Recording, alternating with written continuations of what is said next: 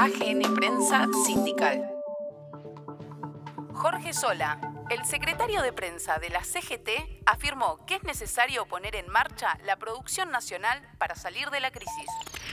Jorge Sola, bueno, esta semana la Confederación General del Trabajo, en una mesa de reunión ampliada, comenzó a marcar una agenda que las necesidades de el movimiento obrero en su conjunto, pero también de analizar la coyuntura. ¿Cuáles son las conclusiones que, que se sacaron al respecto?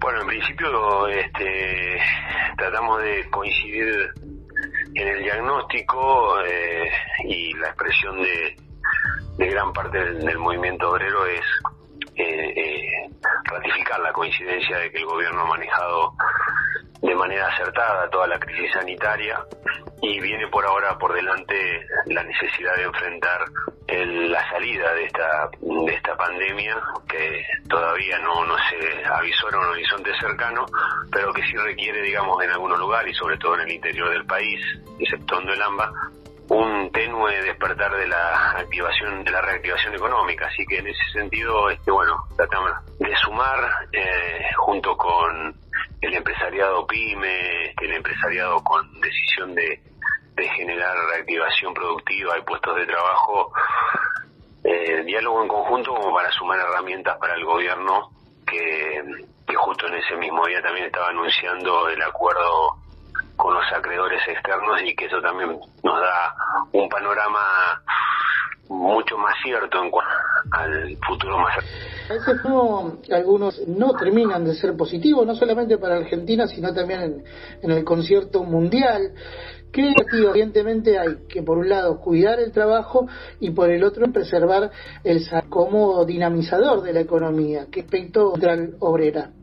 Sí, bueno, a ver, yo en, en, la reunión recordaba que en la primera reunión que mantuvimos con, con este gobierno que apenas asumía ya por la segunda quincena de diciembre, ¿no? nos pintaron un panorama de, desolador en cuanto a lo económico, por la deuda externa que teníamos, por la deuda interna que, que padecíamos, la destrucción de los aparatos productivos, de la pequeña y mediana empresa retrasada, de la generación de mucha pobreza sumado a eso, digamos que era un, una radiografía este, preocupante, eh, bueno, apareció justamente la pandemia y, esto terminó hundiendo aún más esto. Nos vamos a encontrar, hoy nos estamos encontrando con números este, muy alarmantes en cuanto a la pérdida de empleo, a, a la mayor cantidad de la pobreza, el aumento de la pobreza en la infantoadolescencia, eh, y efectivamente eso, digamos, no es algo que, sea solo de la Argentina, pero en particular desde donde venimos arrancando es aún este, más grave. Nuestra idea básicamente es siempre la, la, de ratificar la necesidad de poner en marcha un país que es inmensamente rico y que puede hacerlo a través de la producción. Y en eso el Estado que ha sido hasta ahora el principal eh, motor de la tenue economía que se manejó durante la pandemia, tiene que seguir estando presente, generando, digamos, desde la obra pública hasta la asistencia social que va a tener que mantenerse para que el empresariado argentino y sobre todo la pequeña y mediana empresa, que son los más proveedores de trabajo, eh, generen, digamos, la posibilidad de ir eh, asomando una reactivación que permita recuperar puestos de trabajo, mejorar los salarios y recuperar de a poco el poder adquisitivo que claramente, como recién expresabas en tu consulta, está retrasado respecto de la inflación. Hoy muchas de las actividades están este, cuidando el, el, puesto de trabajo antes que el salario porque evidentemente si, si, si destruye el puesto de trabajo no hay, no hay paritaria que, que pueda existir no en ese sentido de tratar de recuperar salarios. Jorge, recién hablabas hace que el principio de acuerdo con los acreedores, tenedores de bonos, muchos considerados como fondos buitres con el gobierno, eh, de alguna manera representa un alivio para la economía argentina que está asfixiada, primero por los cuatro años de arrastre de gobierno neoliberal que contrajo precisamente esta deuda y después por lo que genera la pandemia. Ahora hay varios interrogantes alrededor. Porque el primero que surge es cómo se va a pagar esta deuda y por el otro lado, quién va a pagar socialmente esta deuda. ¿Cuál es la observación que se hace desde la CGT respecto a este primer paso de refinanciación de la deuda y después a estos conceptos que tienen que ver con el impacto social que puede tener el mismo?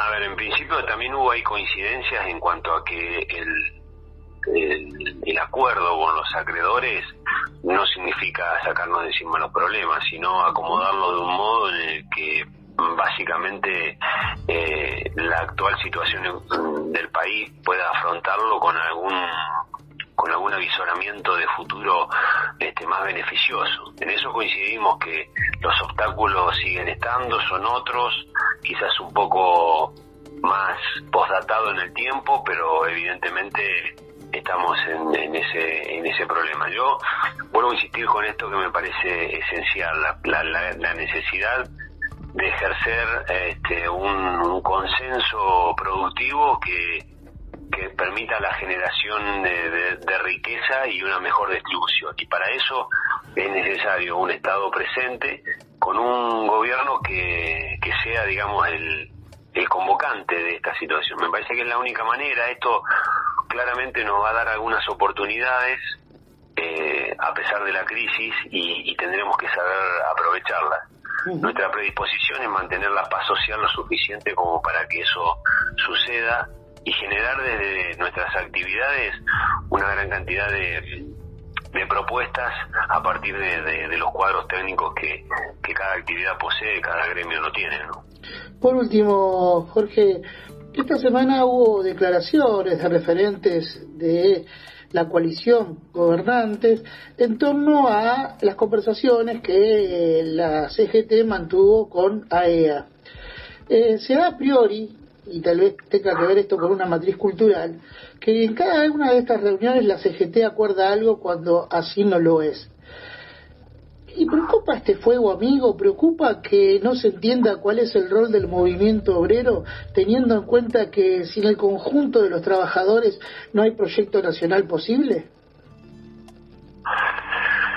A ver, a mí no me preocupan, digamos, las opiniones, las críticas, las diferencias, visiones y matices que puedan tener sobre tal o cual situación. A mí lo que me preocupa es que se expresen en ámbitos que no son los adecuados cuando las críticas son hacia adentro. Yo recuerdo la máxima de, de un abogado laboralista de la CGT, eh, que es Garzón Maceda, que decía mil voces para adentro, pero solo una voz y muy fuerte para afuera. Esa era su máxima para que la, unidad de la CGT se mantuviera. Y me parece que en el movimiento en, el movimiento justicialista también tiene que ser así. la, Confederación General del Trabajo, como muchos sectores del movimiento obrero, eh, suelen tener, digamos, reuniones que no por eso quiere decir que coincidan o que se entregue una sola bandera de esto. Simplemente, digamos, se expresa nuestra postura. Es como generar, digamos, reuniones en cada sindicato con los sectores empresarios a los efectos de plantear cuáles son las necesidades y también cuáles son las posturas. En cada una de las reuniones que hubo, en este caso con, con AEA, pero también lo hubo con la UIA, en algún momento también lo hubo con el Fondo Monetario Internacional, es simplemente plantear este en qué puntos podemos aquellos que tenemos que ratificar nuestra este, nuestra esencia como defensa de los trabajadores. Y, y en ese punto no hay que tenerle miedo al diálogo ni, ni tampoco a la, a la decisión. Ya lo dijo el presidente, digamos, de esto se sale con la unidad de todos. Es imposible creer que salir de esto va a ser con la unidad de unos pocos. Y, y eso y esos todos implican los que piensan igual que nosotros, los que piensan parecidos y los que piensan totalmente diferente. Bueno, en algunos puntos coincidiremos. Jorge, te agradecemos esta charla mantenida con Palabra Sindical. Siempre es un gusto poder dialogar con vos. A ustedes, que tengan una buena tarde. Un abrazo grande. Producciones de AGN Prensa Sindical. Podcast.